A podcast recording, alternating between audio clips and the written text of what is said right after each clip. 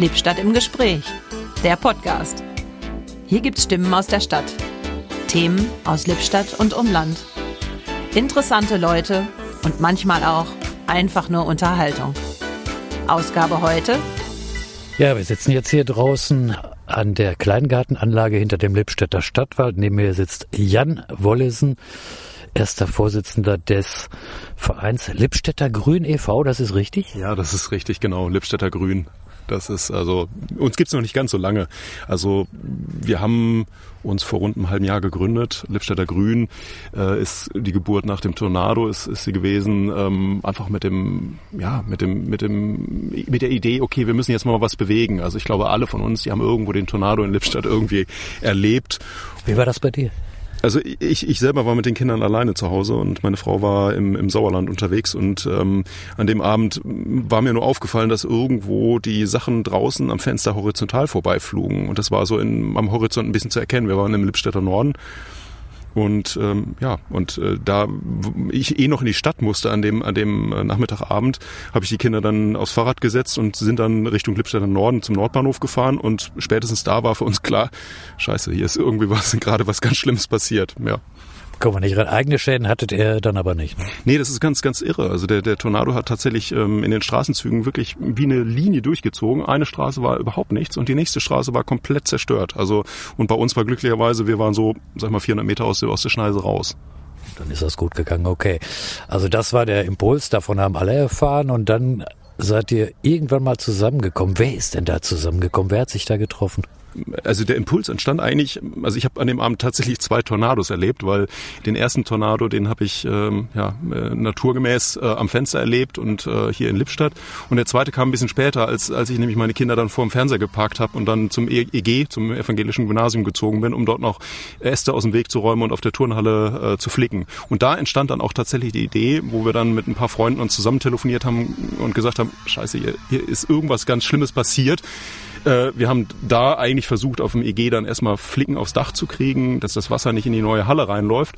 Aber äh, ja, aus dem Moment entstand dann tatsächlich der Verein. Und da andere wiederum, das ist ja einer kennt den nächsten, andere von uns, Mirko, Mirko Münstermann, der hatte zusammen mit Malaika Zölfel vor kurzem einen äh, Verein, Förderverein für äh, einen Kindergarten gegründet gehabt und dementsprechend waren eigentlich die Basics schon da.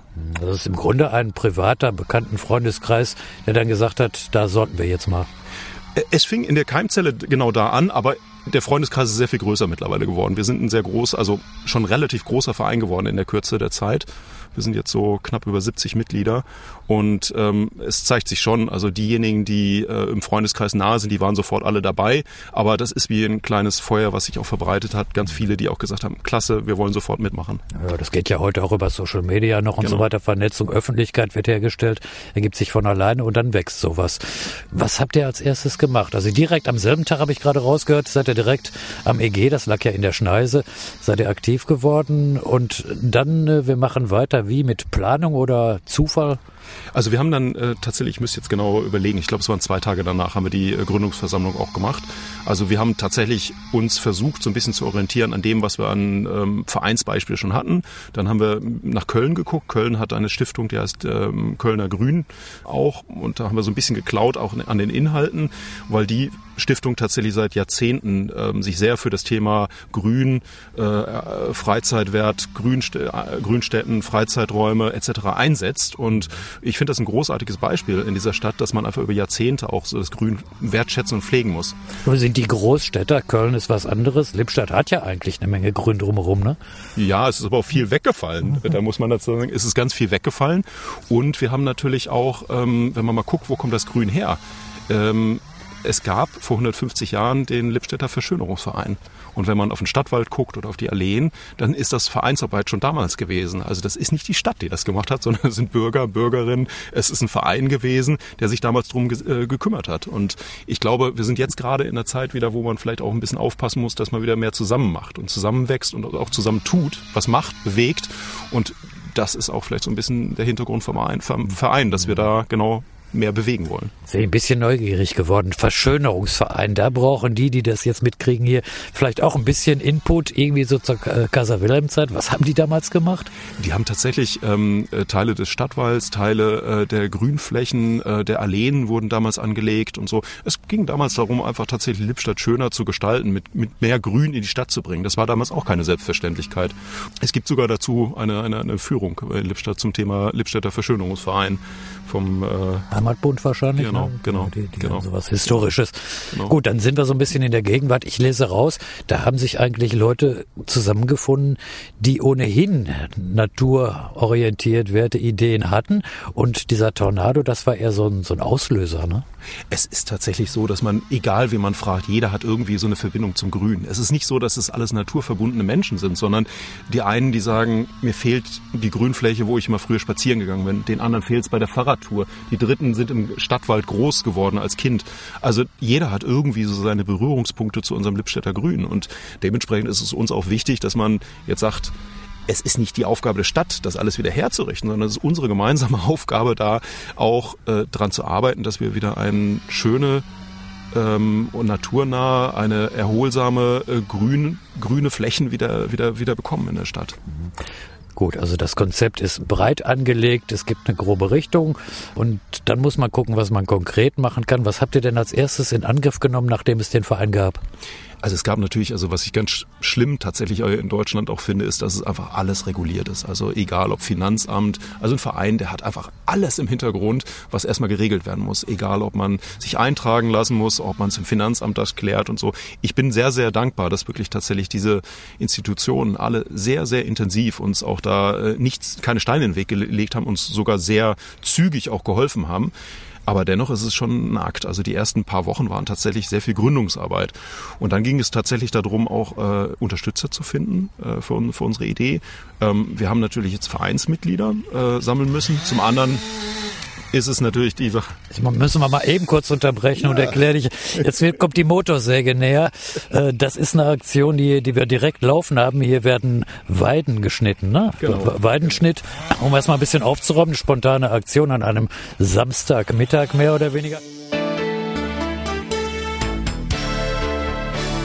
Unser aktueller Werbepartner ist Raffler Textildruck, der Spezialist für einzigartige Textildrucke. Ganz egal ob T-Shirts, Hoodies, Jacken, Trikots. Bei Rafflers könnt ihr eure Textilien mit eurem ganz persönlichen Motiv bedrucken lassen. Das richtige Gefühl für Design, modernste Technik garantieren hohe Qualität.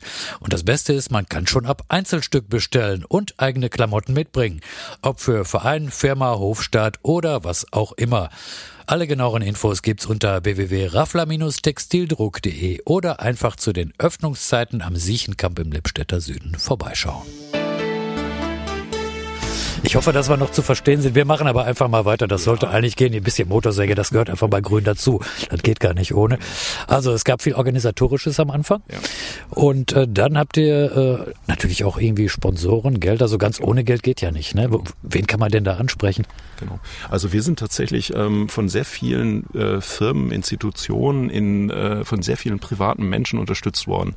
Und da sind wir wirklich sehr, sehr dankbar, weil ähm, ohne Geld geht das nicht. Also allein, also viele sagen, ein Baum kostet doch nicht viel, aber es ist einfach so tatsächlich, dass es nicht um den Baum allein als Material geht, sondern es geht um das Pflanzen, es geht um die Anwuchspflege und so kann auch ein städtischer Baum schon durchaus mal locker pro Stück so zwei, zweieinhalbtausend Euro kosten pro Stück. Und äh, das geht dann ordentlich ins Geld. Und äh, wir haben sehr, sehr viele kleine Spenden, ähm, auch von, von Menschen, die wirklich nur 10 Euro, 5 Euro gegeben haben.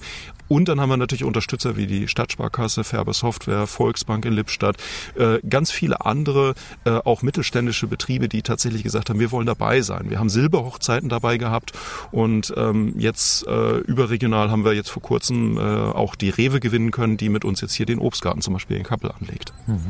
Also jede Menge Projekte, die auch laufen. Wir sind jetzt knapp ein Jahr hinter diesem Tornado-Ereignis. Ähm, aus dem Bauch raus. Wie lange wird es wohl dauern, bis man wieder so ein Stadtbild an diesen Stellen hat, das nicht mehr so kahl wirkt? Also wir werden da an einer ganzen Generation, werden wir da noch warten müssen. Also wir, wir sehen ja jetzt selber, auch im Hintergrund hört man die Kettensäge. Wir pflegen natürlich jetzt im Moment äh, die Weiden, äh, aber äh, das ist eine Aufgabe, das Pflanzen ist eher eine Generationenfrage. Also wir haben das Ganze im Sauerland auch mit dem äh, Verein Zukunftswald in Rüten erlebt. Die rechnen zum Beispiel für die Aufforstung gut 50 Jahre, äh, bis da wieder ein Wald zu, zu erkennen ist. Als Wald, genau. Also ich genau. erinnere mich, äh, Anfang der 90er gab es ein ja. heftiges Sturmereignis, drei Kanäle um Boca Kanal, weil da ja. habe ich selber in der Nähe gewohnt und das ist jetzt heute nach 30 Jahren, äh, ist das wieder komplett bewachsen. Da hat man nicht mehr das Gefühl von Karl. Also 20, 30 Jahre wird es genau. dauern. Wenn wir jetzt die Kernbereiche nehmen, hier an der Beckumer Straße, Wohnsiedlung Weinberg hier und rüber ähm, Richtung äh, ja, Friedrichstraße natürlich auch ne, an der Schule. Also da denke ich, unter 20 Jahre wird es nicht anders aussehen. Also wir versuchen natürlich schon auch jetzt tatsächlich bei den Bäumen auch auf größere Exemplare im Stadtbild zu setzen. Also ein schönes Beispiel ist die Nikolaischule. Wir äh, werden das jetzt auch erleben hier auch im, Obstgarten oder in Esbeck. Es werden durchaus auch Bäume gepflanzt, die ein bisschen älter schon sind. Ähm, Im Stadtwald werden wir tatsächlich auch für sehr viele jüngere Bäume setzen. Das dauert tatsächlich eine ganze Generation. Aber ich gehe schon davon aus, dass es gut 20 bis 30 Jahre dauert, bis es wirklich ausgewachsenere Bäume sind. Man muss einfach zurückdenken, die Eichen, die die gefallen sind im Stadtwald, die sind häufig auch 150 Jahre alt. Genau. Das kann man zeitlich in der Größe natürlich nicht ersetzen. Nein, nein das geht nein, nicht. Was sind äh, aus jetziger Sicht eure nächsten Projekte? Äh, wo seid ihr jetzt konkret dran, dass wir das noch ein bisschen auf den Punkt bringen? Also wir sind jetzt gerade aktuell da dran, also Nikolaischule haben wir die Bäume gepflanzt, da sind vier Bäume gekommen. Wir werden jetzt in Esbeck werden wir 14 Bäume pflanzen. Ähm, hier an der Kleingartenanlage, das ist ein verwüstetes Waldstückchen, wo im Moment im ja. Hintergrund gearbeitet wird, man hört es gut. Äh, werden etwa 50 Bäume kommen. Also das heißt, in dieser Pflanzperiode werden wir etwa 70, etwas über 70 Bäume pflanzen und es geht dann weiter eigentlich, dass wir dann zum Herbst hin ähm, sehr gerne eigentlich in Richtung ähm, äh, am äh, Stadtwald auch weitermachen würden. Da schauen wir gerade, wie die Konzepte aussehen, weil wir natürlich sehr eng auch mit der Stadt Lippstadt, mit dem Grünflächen zusammen, zusammenarbeiten. Genau. Und das funktioniert wahrscheinlich ganz gut, ne? Das funktioniert ganz gut, ja. Man muss dazu sagen, dass wir natürlich auch gemeinsam äh, in den Diskussionen auch festgestellt haben, dass unsere Erwartungshaltung, dass es schnell geht, vielleicht sich nicht ganz deckt mit dem Grünflächenamt. Auf der anderen Seite auch das Grünflächenamt äh, aus unserer Arbeit auch vieles mitgenommen hat. Und ich glaube, das Miteinander, das hat schon sehr geholfen. Okay, dann nochmal für alle, die jetzt neugierig geworden sind und sagen, da möchten wir irgendwie mittun, euch geht's mal ganz stumpf. Über online kann man euch finden. Ne? Ja, also ihr findet uns unter www.lippstädter-grün.de. Wir sind auf äh, LinkedIn, auf Insta oder auf Facebook sind wir vertreten. Und wir haben da auch eine Telefonnummer beispielsweise hinterlegt auf der Homepage. Falls jemand mal direkt anrufen möchte, schreibt uns eine Mail, ruft uns an und ähm, ja, und wer spenden möchte, natürlich genauso. Das, das muss man eigentlich gar nicht erwähnen. Das hast ne? du jetzt gesagt. Gut, okay. Ja, Dankeschön. Toi, toi, toi. Da man doch, dass das so wird und dass die Stadt ihre Kahlfläche nach und nach wieder verlieren möge. Ne? Die Motorsäge darf weitermachen. Genau, die, die macht weiter und ähm, im Mai geht es los. Als Erinnerer, im Mai geht es los. Da haben wir die Eröffnung vom äh, Obstgarten. Also dann haben wir hier, glaube ich, ein ganz schönes Vorzeigefläche auch entwickelt. Und da bin ich schon sehr gespannt drauf. In dem Sinne, merci. Ja.